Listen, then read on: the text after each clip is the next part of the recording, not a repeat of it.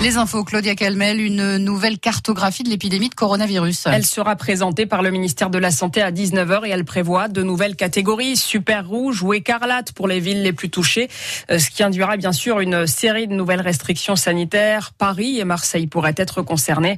Le conseil scientifique appelle à des contraintes euh, plus strictes euh, dans 20 grandes métropoles comme Lille, Bordeaux ou Toulouse pour tenter d'enrayer le rebond du coronavirus qui a déjà fait plus de 31 000 morts en La pandémie qui a contaminé officiellement plus de 31 millions de personnes dans le monde depuis l'apparition des premiers cas en Chine au mois de décembre. En Europe, 380 000 nouveaux cas ont été déclarés ces sept derniers jours. C'est le plus grand nombre d'infections recensées en l'espace d'une semaine. Il s'explique notamment par la forte augmentation des tests. Des tests, justement, il y en a d'organisés aujourd'hui en Picardie, au centre hospitalier d'Albert, salle Georges Brand, jusqu'à 18h. Il faut venir avec euh, votre carte vitale et une pièce d'identité.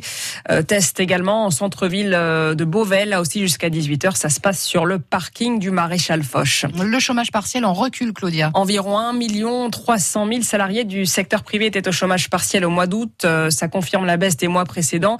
Ils étaient plus de 9 millions en avril, au plus fort de la crise du coronavirus. Le secteur de l'hébergement et de la restauration reste le plus touché, avec 21% des salariés à l'arrêt ou en baisse d'activité.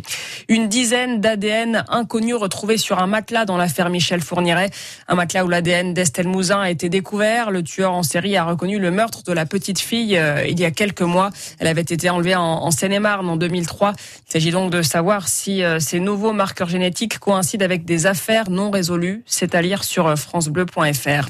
Sur francebleu.fr aussi, cette tribune pour la liberté d'expression co-signée par une centaine de médias français, dont le groupe Radio France, appelle à soutenir l'équipe de Charlie Hebdo qui est sous le coup de nouvelles menaces en plein procès des attentats de janvier 2015. Et puis, Emmanuel Macron annonce 7 jours obligatoires dans le futur congé paternité.